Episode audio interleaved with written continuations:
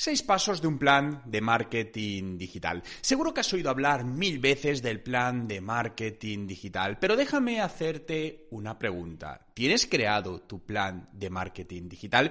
Y te hago esta pregunta porque, por mi experiencia a lo largo de todos estos años, cuando hago esta pregunta, son más los negocios que no lo tienen creado que los que sí lo tienen creado. Y cuando digo creado, digo estructurado. Muchas veces me, bueno, me responden, bueno, lo tengo en la cabeza, sé lo que tengo que hacer. No, me refiero a un plan de marketing realmente estructurado, una guía. También te digo, cuando hablo de esta guía, no significa un documento de 80 páginas súper detallado, no, hablo de una hoja de ruta. De hecho, fijaos que en temas de planes de marketing digital, normalmente nosotros trabajamos entre 4 y 8 semanas, planes de marketing, ¿no? Donde luego vamos actualizando y vamos en función de resultados tomando medidas correctivas. Pero cuando tienes que hacer esta primera hoja de ruta, hay seis puntos esenciales que debes tener en cuenta y seguir por este orden que te voy a decir. El primero, debes tener claro cuál es el objetivo de tu plan de marketing, ¿no? ¿Cuáles son tus objetivos concretos? Y, bien, generar más ventas puede ser un objetivo, pero no debe ser el objetivo, el objetivo principal. Es decir, muchas veces cuando hago esta pregunta, no, es que quiero vender más, ese es mi objetivo del plan de marketing. Bueno, vale, pero pregunte, vayamos un poquito más allá, desglosemos, ¿qué necesitas para vender más? Porque vender más va a ser el objetivo final, todos estamos de acuerdo, necesitamos vender más productos, más servicios, pero ¿qué es lo que hace que vendamos más, que esa métrica se incremente. Y ahí es donde trabajamos en ese plan de marketing, en esos, digamos, microobjetivos, activadores que pueden hacer que eso suceda.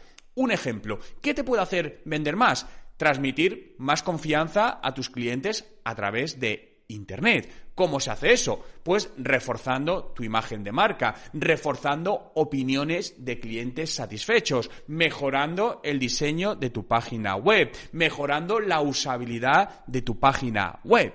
Y todo eso va a sumar al objetivo macro que es vender más.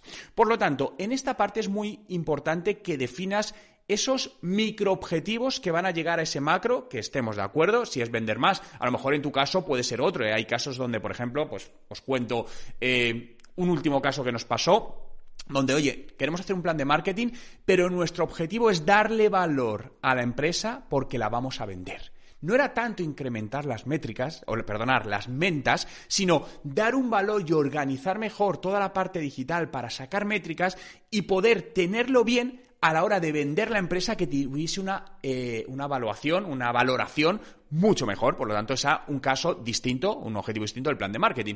Pero generalmente, pues vamos a hablar que lo que queremos es vender más, ¿no? Pero debemos sacar, insisto, esos micro objetivos que son los que te van a ayudar. Porque si nos metemos en la cabeza, no, no, tengo que vender más, todo lo que haga de marketing va a ser directamente pensando en vender más. ¿Sabes lo que va a suceder muy probablemente? Que no vendas más. Entonces, es muy importante trabajar esos micropuntos.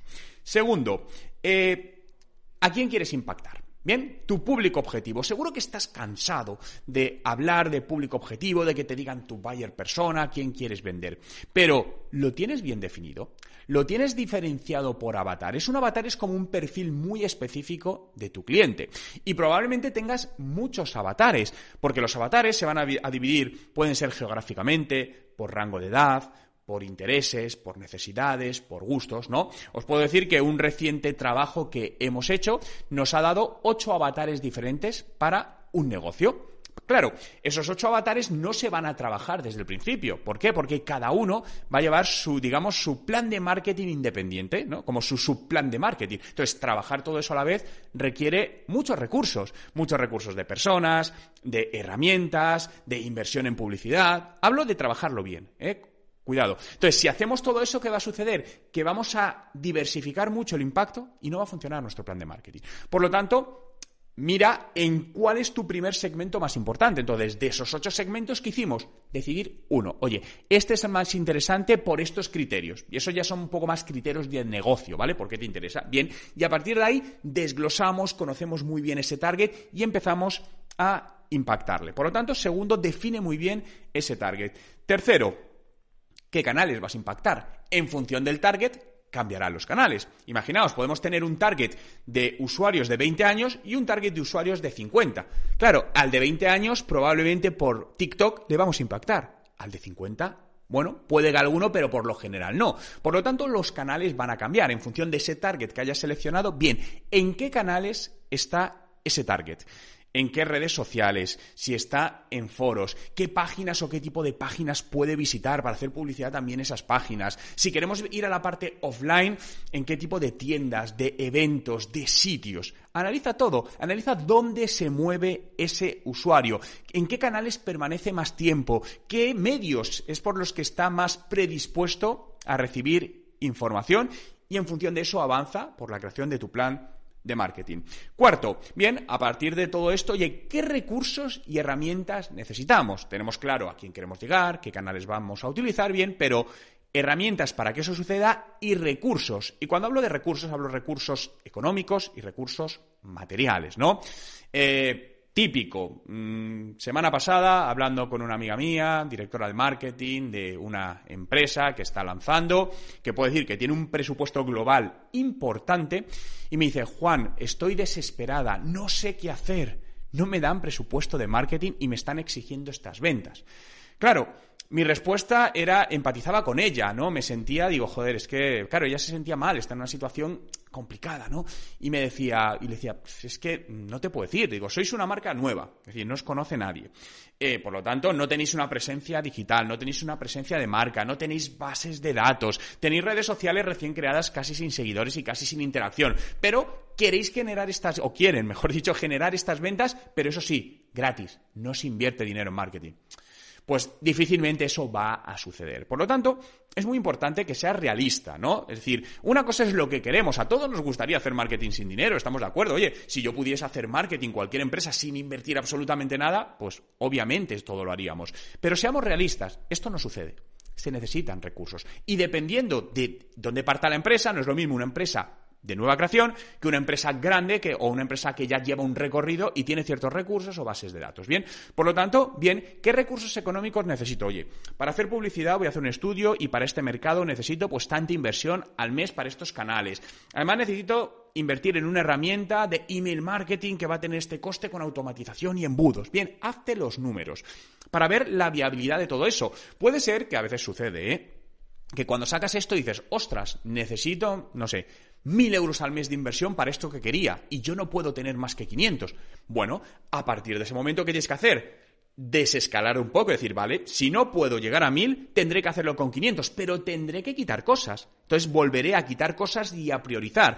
¿Por qué insisto? Quitar cosas porque si intentáis con los mismos recursos abarcar mucho más, lo que va a suceder es que no generéis impacto y no funcione. De ahí muchas veces la insatisfacción de muchos negocios que dicen, es que el marketing digital no me ha funcionado, es que la publicidad en Facebook en Instagram no me ha funcionado, es que la publicidad en Google no me ha funcionado. Pero en muchísimos casos estas son una de las razones por las cuales no les funciona, porque hay otras empresas que sí les funciona. Por lo tanto, esta parte es muy importante para que te asegures tener las máximas posibilidades de que tu plan de marketing digital obtenga buenos resultados. Eh, quinto punto, tiempos y puesta en marcha. Bien, ya tenemos todo pensado. Ahora, ¿cuándo vamos a arrancar con todo esto y qué tiempos vamos a manejar? Oye, pues vamos a decidir inicialmente rehacer o revisar este plan de marketing digital todos los meses. Al principio, mi recomendación es que sea mensual. Bien, porque te va a, te va a permitir ser mucho más flexible, adaptativo en función de resultados, ir reasignando recursos y todo eso. Por lo tanto, defínelo en esta parte.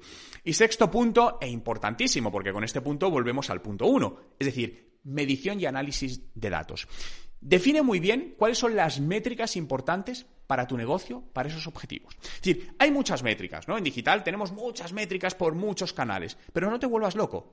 Coge las esenciales. 7, 8, 10, ¿no? Justamente, fijaos, ayer estaba trabajando en este plan de métricas, ¿no? Para un negocio en concreto y saqué 10 métricas en un Excel mensualizadas.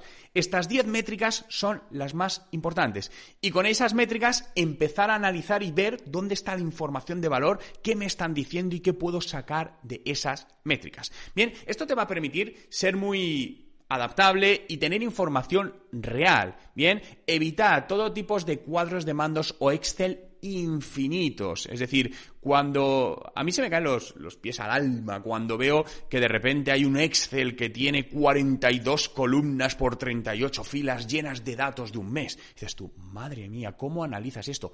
Sinceramente, la respuesta es sencilla, no puedes analizarlo bien porque no puedes procesar tanta información. Somos seres humanos, no somos máquinas, no tenemos inteligencia artificial en nuestro cuerpo. Por lo tanto, ese tipo de datos, hay mucha información en esos Excel, muchísima y valiosísima. Pero esa información no tiene valor hasta que eres capaz de analizarla adecuadamente. Y para eso se necesitan máquinas. Ahora, si lo tenemos que hacer nosotros, debemos asegurarnos que sean los datos mínimos viables que somos capaces de procesar, entender y con ello sacar resultados.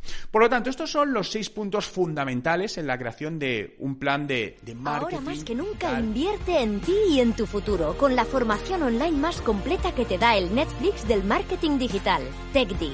Marca personal, comunicación, redes sociales y mucho más a tu alcance por menos de 5 euros al mes. ¿Qué precio tienen tus sueños? Visita nuestra web y descúbrelo